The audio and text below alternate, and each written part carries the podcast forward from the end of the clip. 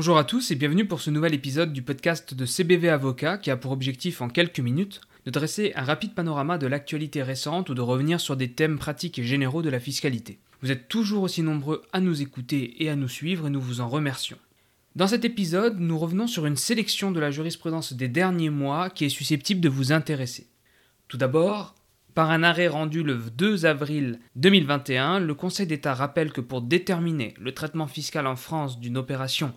impliquant une société de droit étranger, le juge de l'impôt se doit d'identifier d'abord, au regard de l'ensemble des caractéristiques de cette société et du droit qui en régit la constitution et le fonctionnement, le type de société de droit français auquel la société de droit étranger est assimilable. Il lui revient alors de déterminer le régime applicable à l'opération litigieuse au regard de la loi française. En l'espèce, le Conseil d'État énonce que la société étrangère en cause, créée en 1986 sous la forme d'une corporation de droit américain dans l'État du Delaware, est assimilable à une société par action simplifiée de droit français et qu'elle est dès lors passible de l'impôt sur les sociétés à raison de sa forme sociale en application du 1 de l'article 206 du Code général des impôts, sans qu'il soit besoin d'examiner le caractère lucratif de son activité. Autre décision ayant retenu notre attention, par deux arrêts liés rendus le 2 juin 2022, le Conseil d'État rappelle qu'une cession de titres à prix minoré est susceptible de caractériser une distribution occulte imposable entre les mains du bénéficiaire, ainsi qu'un acte anormal de gestion justifiant un rehaussement de l'imposition de la société ayant consenti cette libéralité déguisée. Cependant, lorsque l'administration, qui n'a pas à se prononcer sur l'opportunité des choix de gestion opérés par une entreprise, soutient que la cession a été réalisée à un prix significativement inférieur à la valeur vénale qu'elle a retenu et que le contribuable n'apporte aucun élément de nature à remettre en cause cette évaluation, elle doit être regardée comme apportant la preuve du caractère anormal de l'acte de cession si le contribuable ne justifie pas que l'appauvrissement qui en a résulté a été décidé dans l'intérêt de l'entreprise, soit que celle-ci se soit trouvée dans la nécessité de procéder à la cession à un tel prix, soit qu'elle en ait tiré une quelconque Contrepartie. Dans la présente espèce, les contribuables produisaient notamment la copie d'une promesse de vente démontrant l'existence d'une contrepartie. Le Conseil d'État prononce alors la décharge des impositions litigieuses. Passons maintenant à un arrêt rendu le 3 juin 2022 dans lequel le Conseil d'État expose que l'indemnité d'expropriation accordée à une société soumise à l'impôt sur les sociétés par le juge d'expropriation dans le cadre d'une procédure d'urgence, fut-elle provisoire et non définitive, est une créance acquise au sens de l'article 38 du Code général des impôts et est donc imposable au titre de l'exercice de sa perception.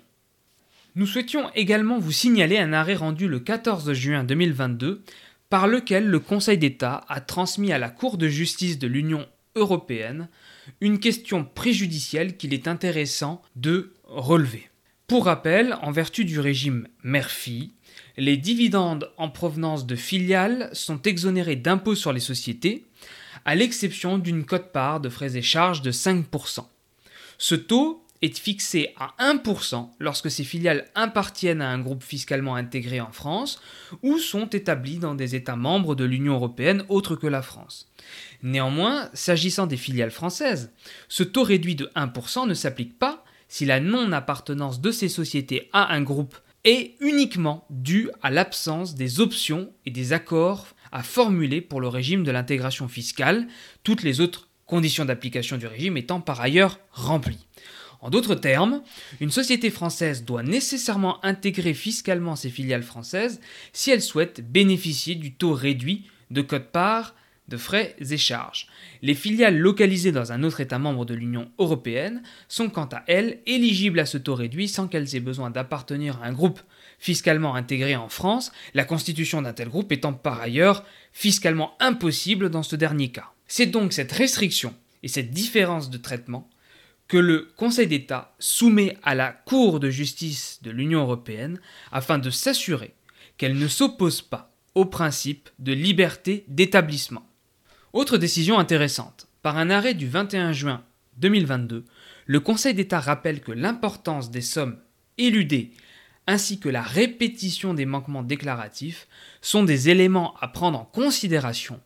pour apprécier le bien fondé de l'application de la majoration de 40% pour manquement délibéré prévu à l'article 1729A du Code général des impôts. Par un autre arrêt du 21 juin 2022, le Conseil d'État rappelle que pour l'application de l'article 123 bis du Code général des impôts, article qui assimile à des revenus de capitaux mobiliers imposables en France les revenus réalisés par l'intermédiaire de structures établies dans un pays à fiscalité privilégiée et détenues à hauteur d'au moins 10% par une personne physique domiciliée fiscalement en France, eh le Conseil d'État rappelle que les bénéfices ou les revenus positifs d'une entité juridique établie ou constituée hors de France et soumise à un régime fiscal privilégié sont déterminés selon les règles du Code général des impôts,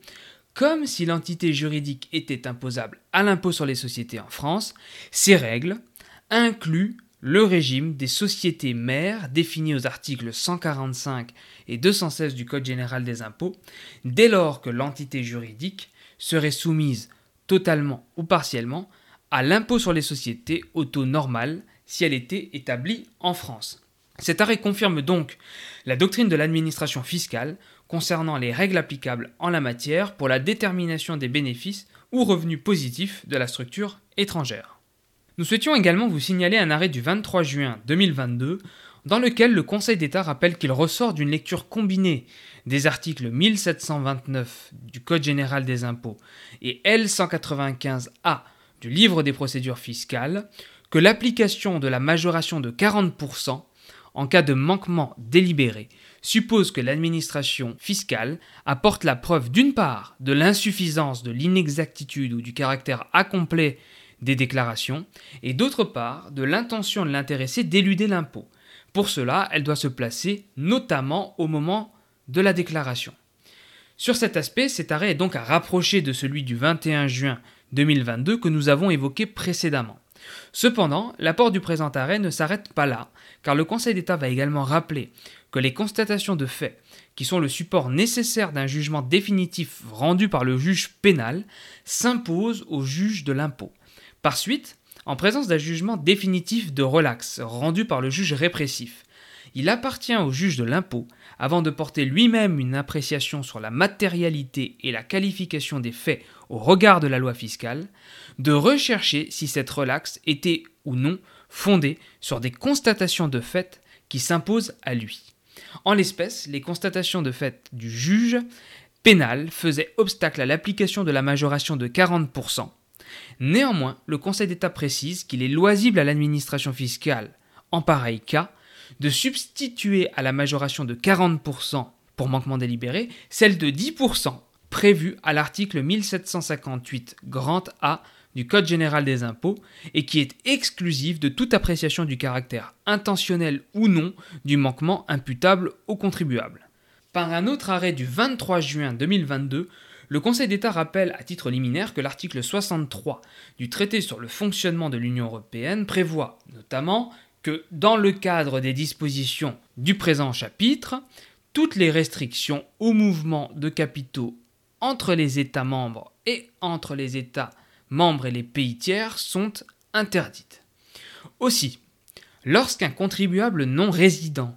conteste au regard de la libre circulation des capitaux l'imposition à laquelle il a été assujetti sur ses revenus de source française, il convient de comparer la charge fiscale supportée respectivement par ce contribuable et un contribuable résident de France placé dans une situation comparable. Lorsqu'il apparaît que le contribuable non résident a été effectivement traité de manière défavorable, il appartient à l'administration fiscale et le cas échéant au juge de l'impôt de dégrever l'imposition en litige dans la mesure nécessaire au rétablissement d'une équivalence de traitement. En l'espèce, la constatation de cette équivalence justifie que le Conseil d'État rejette le pourvoi du contribuable tendant à la décharge intégrale du prélèvement mis à sa charge. Pour finir, par un arrêt rendu le 5 juillet 2022, le Conseil d'État répond indirectement à la question de savoir si un crédit d'impôt étranger peut être imputé sur l'impôt français au titre de la réintégration de la cote-part de frais et charges de 5% imposable dans le cadre du régime Murphy. En effet, contrairement à ce que soutient l'administration fiscale dans sa doctrine, le Conseil d'État va considérer que compte tenu du caractère forfaitaire de la cote-part des produits de participation qu'une société mère doit réintégrer à son bénéfice en application du régime Murphy, sans possibilité pour cette dernière de limiter cette réintégration au montant réel des frais et charges de toute nature exposés par elle au cours de la période d'imposition en vue de l'acquisition ou de la conservation des revenus correspondants, ce dispositif doit être regardé non comme ayant pour seul objet de neutraliser la déduction des charges afférentes au titre de participation dont les produits sont exonérés d'impôt sur les sociétés, mais comme visant à soumettre à cet impôt, lorsque le montant des frais est inférieur à cette cote-part forfaitaire, une fraction des produits de participation bénéficiant du régime Murphy. Le Conseil d'État va donc annuler la doctrine de l'administration fiscale sur ce point, ce qui ouvre désormais la voie à l'imputation des crédits d'impôt étrangers sur l'impôt sur les sociétés dû à raison de cette cote-part de frais et charges. Il est donc recommandé aux contribuables concernés d'envisager le dépôt de réclamation auprès de l'administration fiscale au fin d'obtenir la restitution de l'impôt sur les sociétés qu'ils ont acquitté sans pouvoir se prévaloir des crédits d'impôt conventionnel. En espérant que cet épisode vous ait été profitable, nous vous souhaitons un très bel été et vous donnons rendez-vous à la rentrée. A très bientôt.